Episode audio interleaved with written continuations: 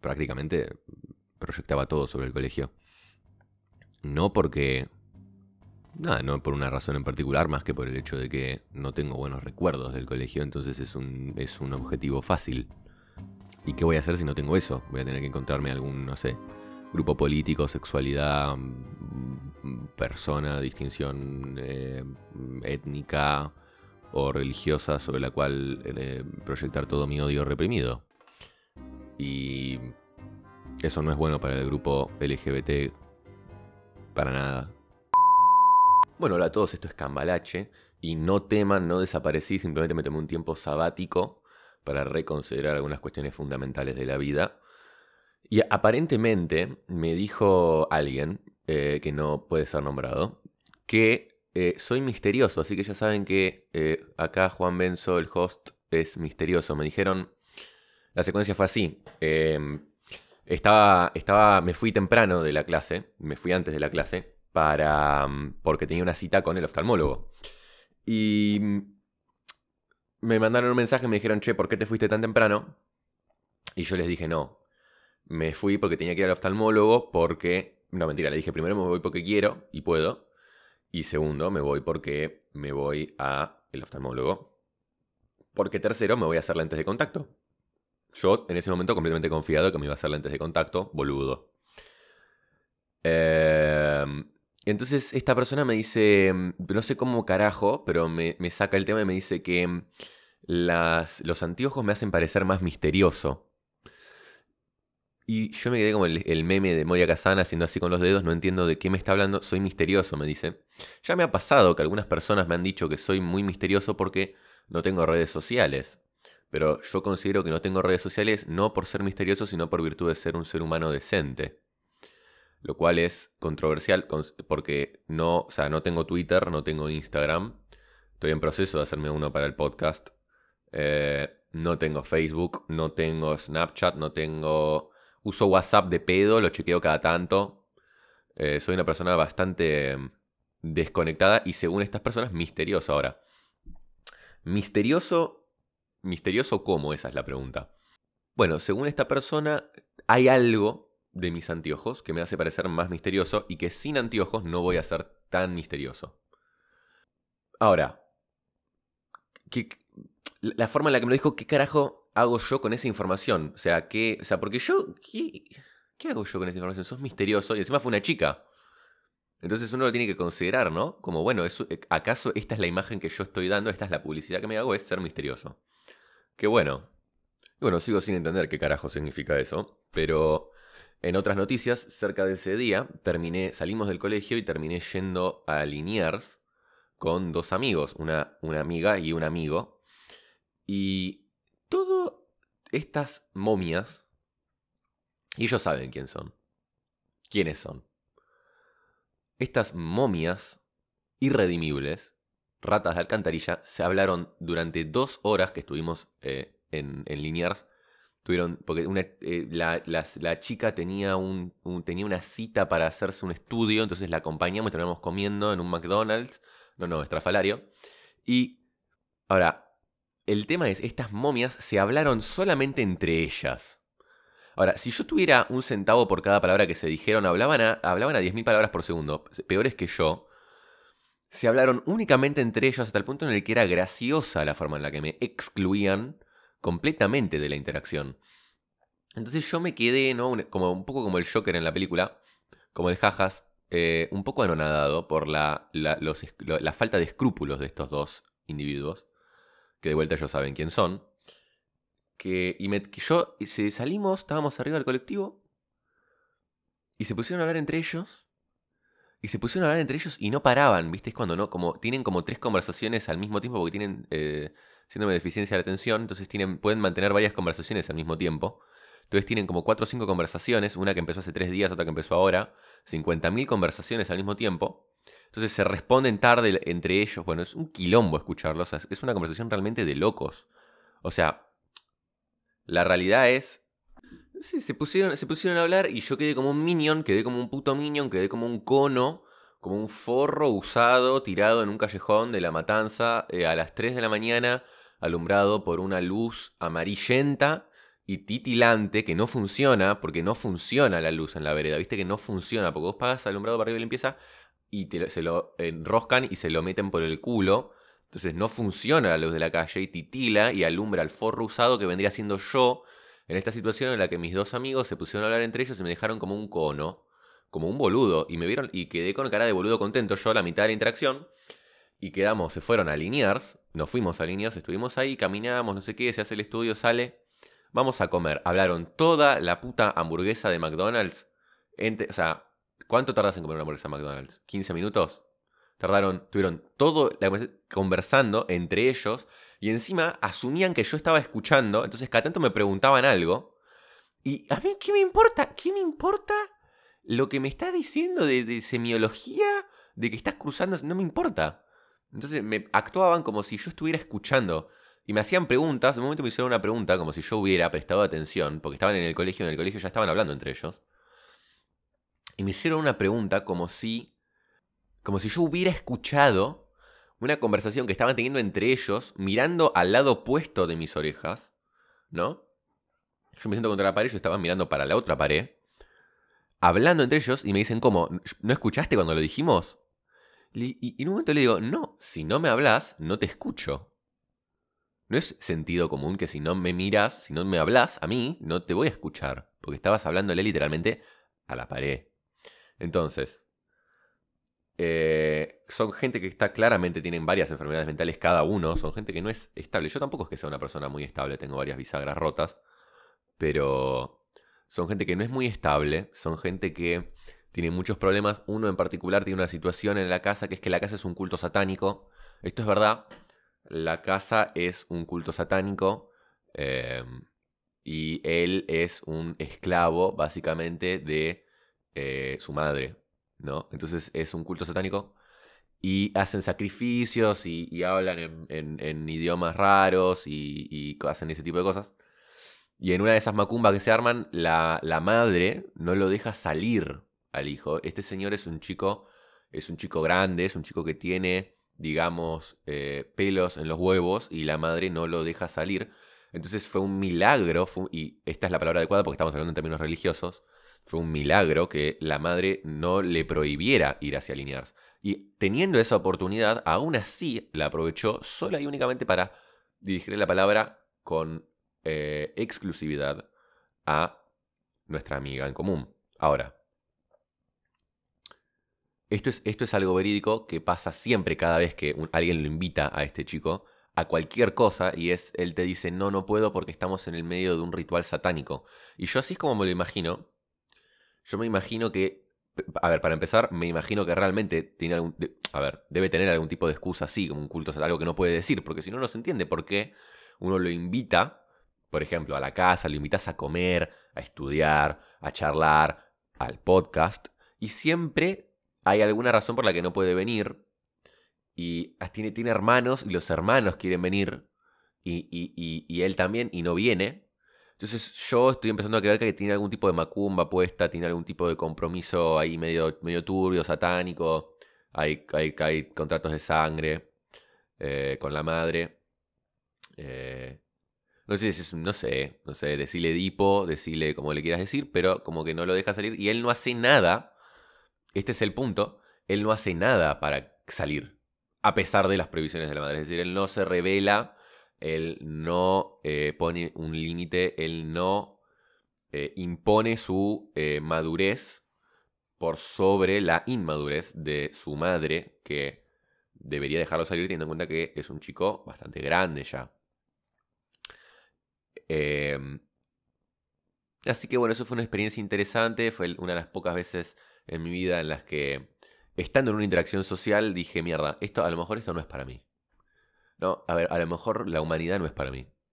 Y en el, ellos estaban charlando y yo me abstraía, ¿no? Y me iba a Marte y pensaba en, en tener una cabaña en, en, en, los Himalayas solo, como mucho con la compañía de un perro o de un gato. Eh, y pensaba, pensaba que qué lindo sería, ¿no? Eh, trascender a la raza humana. Hay muchas cosas que tenemos que trascender. Eh, cada uno tiene que trascender lo suyo. Yo, por ejemplo, tengo que trascender el colegio. El colegio se termina, el colegio se termina, se termina este año, nos graduamos, eh, nos graduamos y no, nadie sabe qué hacer. Y es un clima generalizado que es horrible, porque... Matecito. Porque mm, ser un estudiante te da una identidad. Eh, te, hace alguien, es decir, vos te preguntan qué haces y puedes decir estudio. Por mucho que no estudies, como yo, ni tengas carpeta para las materias, como yo, no porque no podés, sino por, por, elección, porque sos, sos una momia. Eh, o no prestes atención en clase, como este chico que no presta atención en clase y entrega todo en blanco y después lo recupera todo en el PIA. estoy mirando a vos. Eh, vos puedes decir que sos un estudiante y, te aceptan, la, aceptan, digamos. En cualquier conversación, yo que sé, estuve, estás en una pizzería y te están pidiendo y o algo, estás charlando con alguien en la calle, en la parada del bondi, y vos puedes decir, y no, yo, yo estudio, soy estudiante. Entonces, eso desaparece y queda lo que sea que se haya formado durante el secundario. Una vez que se, sale la etiqueta, digamos, queda eh, expuesta la persona en sí. Ya no puedes decir soy un estudiante. Ahora yo tendría que decir, no, yo soy Juan Benzo. Eh, ¿Y qué significa eso? Y estaba pensando el otro día que el colegio nunca hizo algo para, o, mejor dicho, que durante el colegio, o, o, mejor dicho, el colegio no prevé esto como algo crucial, la formación de la, de la personalidad, de la identidad. Es decir, el colegio nunca me dio un recurso para yo poder eh, fundamentar quién soy o qué soy. Entonces yo ahora tengo que terminar el colegio y me acuerdo de la cuenca hidrográfica que aprendí en primer año en geografía. Me acuerdo de la función lineal de segundo año. Me acuerdo de, eh, no sé, de los enlaces químicos de tercero. Pero, ¿qué queda cuando eso desaparece? Cuando eso no se usa, cuando eso no es necesario, cuando ya no tengo que estudiar para la siguiente prueba.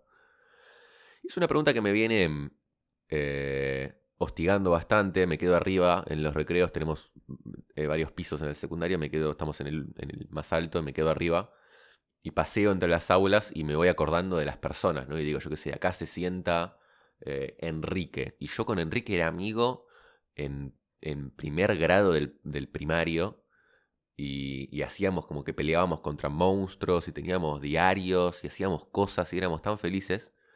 Y ahora esa persona es completamente diferente y está con otro grupo de personas completamente diferente. Y me viene dando bastante nostalgia, la verdad. El otro día hablábamos con Mateo, un amigo, nos quedamos arriba, estábamos charlando. Y paseábamos y recordábamos las personas, ¿no? Las, las experiencias clave del primario que nos hicieron lo que somos. Em, me acordaba de, algunos de mis profesores que fueron eh, fundacionales. Tuve una profesora Cintia, me acuerdo, en el primario, cuarto, a partir de cuarto grado, que era un ángel sobre la tierra.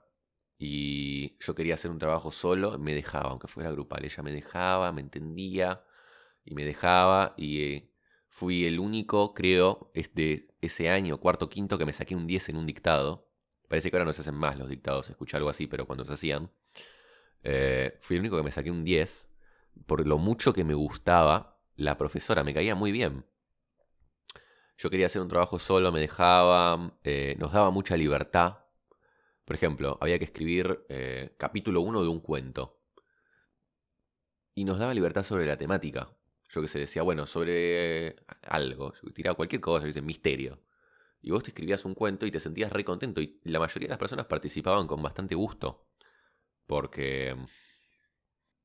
Porque sí, porque, porque te da gusto, ¿se entiende? Y esta profesora nos, nos, llevó a la biblioteca, creo que fue la única profesora con la que fuimos a la biblioteca, hicimos uso de la biblioteca que tiene nuestro colegio.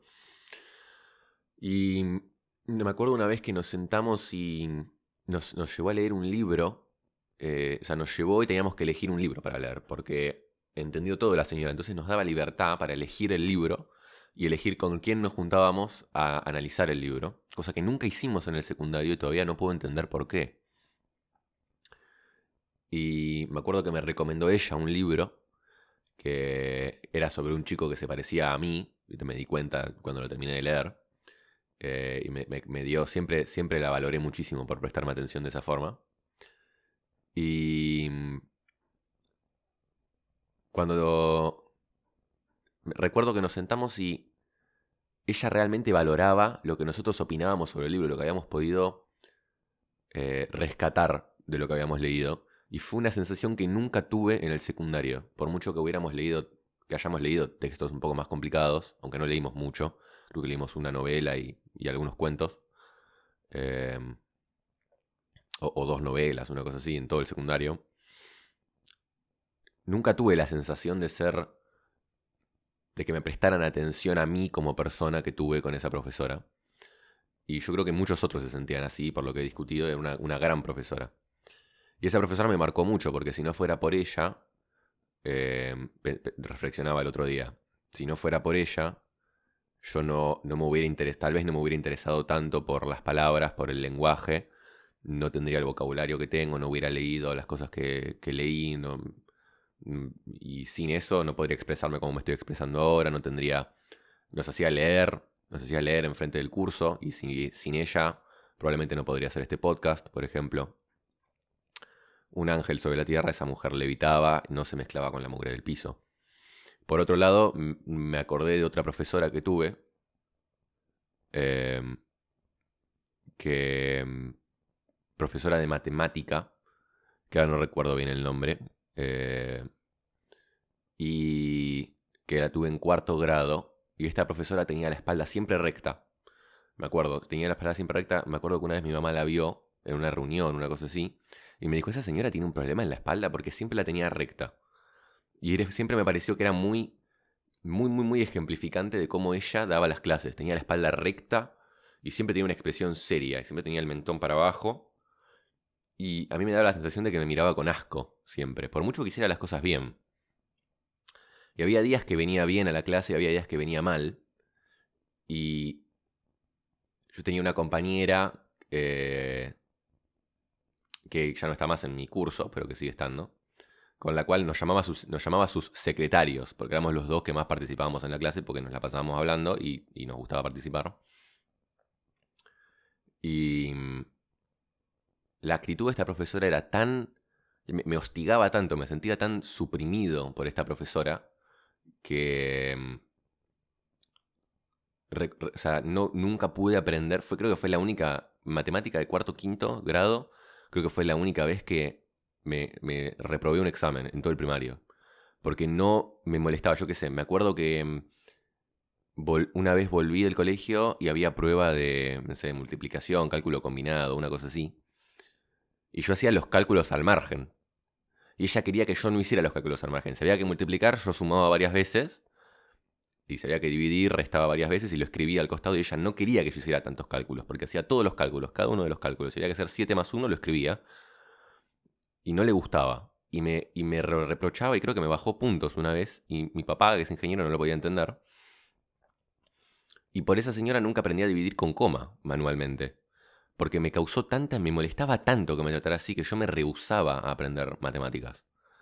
Entonces llegó el punto en el cual no Em, no, tenía, no, tenía energía mental para poner en esa materia.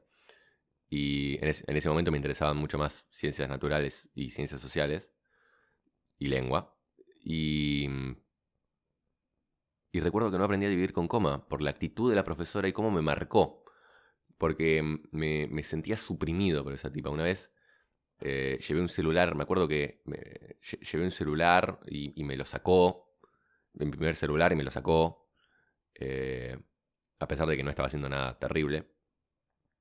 Me acuerdo que. Este. Una vez había habido algún quilombo en el patio y me habían acusado a mí falsamente de ser yo el que lo había ocasionado. No me acuerdo si alguien le había pegado a alguien o, o algo así. ¿Una alarma? Ah, no, un paraguayo que está construyendo. Ah, mierda. Espero que se haya escuchado eso. Están construyendo acá al lado de mi casa y se escuchó un paraguayo gritar No sé si se habrá tirado del tercer piso. Bueno. Em, entonces, el... Bueno, si lo escuché yo, lo debe haber escuchado el micrófono. Em, y nunca aprendí a vivir con coma. Y me acuerdo que esta vez eh, me habían acusado a mí de ser el que lo había hecho. Y yo, y claramente yo no había sido. Pero la profesora igual, para, yo, yo sentía como que no, como no quería, no interesaba el quilombo. Entonces, bueno, aceptó que era yo y me, estaba reprochando. Entonces yo en un momento fui, agarré la, la, libreta, el cuaderno de comunicaciones a los padres, se lo dejé arriba de la mesa y le dije, bueno, ya está, poneme, poneme la nota, si total me la vas a poner igual. O sea, absolutamente eh, paseándome desnudo por el, por el aula y absolutamente confianzudo. Y creo que, creo que esa vez no me puso la nota, pero me quedó muy marcada la, ese, ese odio eh, a, la prepotencia estereotípica del profesor de matemática. Em, y recuerdo que no aprendí a dividir con coma manualmente y todavía me cuesta. Lo cual es ridículo, porque puedo hacer, sabemos, estamos viendo análisis matemático y no puedo dividir con coma, pero no. Bueno. Entonces estaba reflexionando sobre todo esto. Eh, no sé qué carajo hacer cuando termine el colegio. Porque, y me pregunto cómo saben los que saben. Tengo esta amiga que me ignora, tiene mm, toda su vida le interesó la veterinaria, entonces ahora quiere ser veterinaria y está estudiando veterinaria. Y, está en el CDC y tiene, y tiene sentido. Porque me, dice, no, mira, toda mi vida me gustaron los animales, eh, fue el único interés que se mantuvo durante toda mi vida, quiero ser veterinaria. Tengo otro compañero que me dijo que quería ser arquitecto y cuando le pregunté por qué me dijo por el Minecraft. Lo cual, bueno, cada uno tiene sus, eh, sus eh, motivaciones y es muy lógico porque el Minecraft, impresionante juego. Em, tengo otro compañero que quiere ser administrador de empresas porque le va bien en contabilidad. Y yo estoy acá como un boludo haciendo un podcast eh, y tengo, sigo sin saber qué carajo quiero hacer. Porque cuáles son, se entiende, cuáles son mis pasiones que se han mantenido durante toda la vida. No tengo. Siempre mis, pasiones fueron cambiando.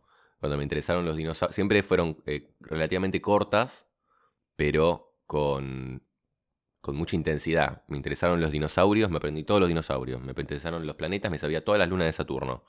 Me leía libros muy chiquito sobre los temas que me interesaban, miraba documentales, pero siempre iban cambiando mis intereses. Nunca, se nunca hubo algo que se haya mantenido eh, durante toda mi vida, como me cuentan todos. Em, empecé a escribir relativamente tarde, eh, eh, aunque me gusta mucho escribir, por ejemplo, escribo, tengo el canal de YouTube donde hago los videoensayos y me gusta mucho escribir los ensayos y, y para dedicarles tiempo y encontrar la palabra adecuada y todo eso es Cintia de cuarto grado. Pero es relativamente, mm, eh, digamos, reciente ese interés. Entonces, mm, sigo sin entender cómo lo hacen. Y yo les pregunto y les resulta tan simple. Les resulta tan simple. Eh, ahora, además de que tengo todo este quilombo, la psicóloga me cancela la, la sesión.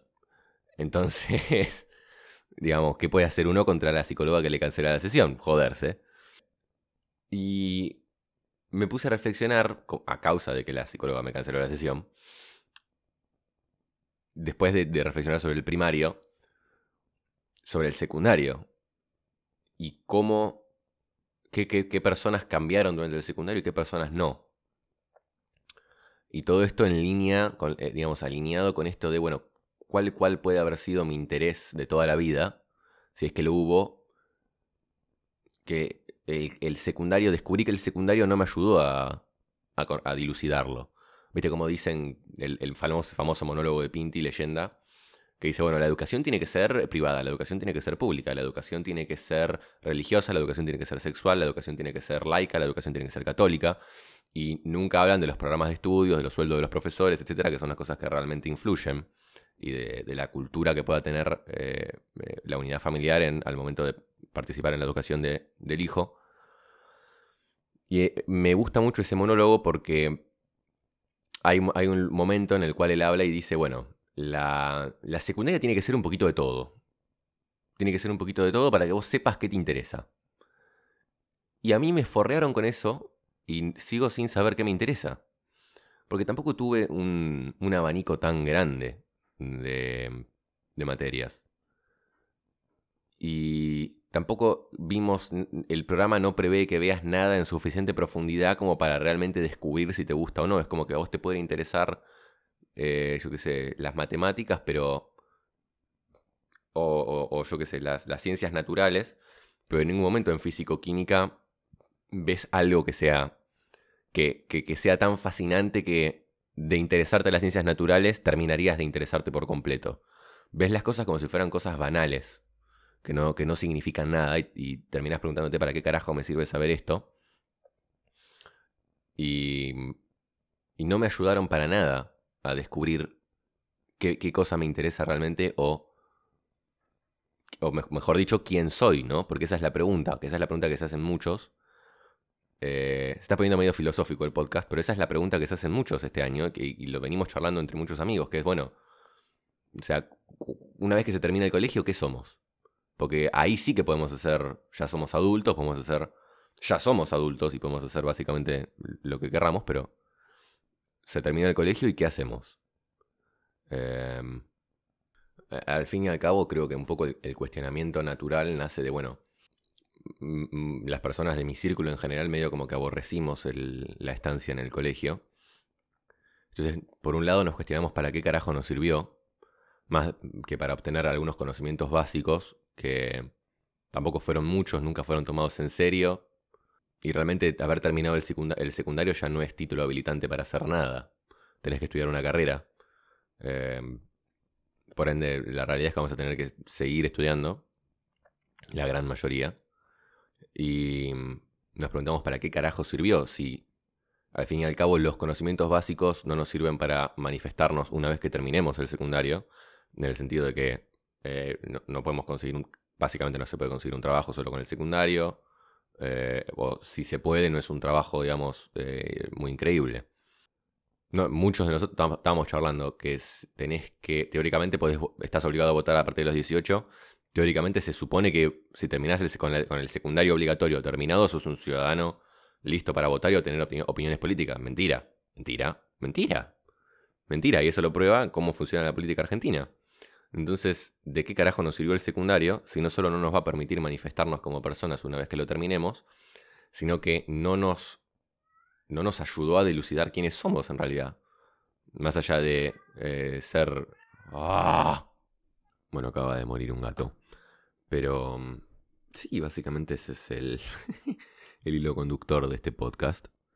Em, un poco la melancolía y la comedia hay mucha comedia, hay mucha comedia, eh, pero mayoritariamente la, la tragicomedia, que es terminar el secundario, ¿no? Especialmente para alguien como yo que nunca fue un fan particular de el nada del secundario realmente. Siempre me sentí como como acribillado constantemente. Yo em, siempre primero, segundo y tercero los trabajos que me daban la consigna la resolución empezaba antes y terminaba después. Si me pedían que hiciera, no sé, le mostrara por qué mm, más por más es más. Yo, yo hacía toda la explicación completa, le empezaba a hablar de teoría de, ¿viste? de conjunto, un quilombo. Y me acuerdo un trabajo así que yo le hice toda la explicación con los simbolitos matemáticos, el lenguaje, todo. Me puso un 8 y me dijo, ah, no te hubieras molestado. Y desde ese día recuerdo que me quedé como, ah, bueno, Claro, no sirve de un carajo. Eh, y un poco... No sé qué hacer cuando se termina eso, porque también yo en el colegio vengo sobre el colegio proyecto todo mi odio y furia resentida. Entonces, una vez que ya no tengo el colegio para proyectar eso, ¿qué carajo hago? Eh, y con Mateo nos cagábamos de risa porque pensábamos, bueno, todos tenemos un poco de furia, pero resentida, digamos, reprimida. Eh, y eh, bueno, él menos que yo, porque él es un poco más, eh, digamos, normal en su relación con el colegio. Pero yo prácticamente proyectaba todo sobre el colegio. No porque... Nada, no por una razón en particular, más que por el hecho de que no tengo buenos recuerdos del colegio, entonces es un, es un objetivo fácil ¿Y qué voy a hacer si no tengo eso? Voy a tener que encontrarme algún, no sé, grupo político, sexualidad, mm, persona, distinción eh, étnica o religiosa sobre la cual eh, proyectar todo mi odio reprimido. Y eso no es bueno para el grupo LGBT para nada.